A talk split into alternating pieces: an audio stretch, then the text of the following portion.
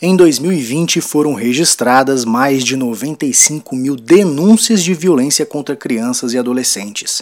Desse total, mais de 14 mil denúncias correspondem a abuso físico, estupro e exploração sexual. Os registros ainda incluem violência física e psicológica.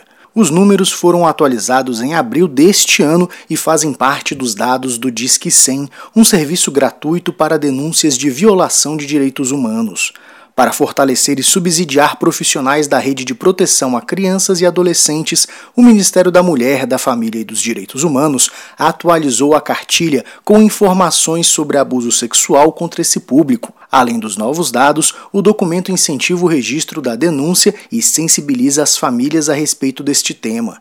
A cartilha é uma importante ferramenta para a compreensão dos conceitos de abuso sexual como forma de violência dentro do ambiente doméstico ou fora dele. Fala sobre mitos e verdades em relação às vítimas e aos casos e apresenta a legislação brasileira sobre o tema e quais as formas de apoio necessárias às crianças e jovens. Reportagem Janarida Macena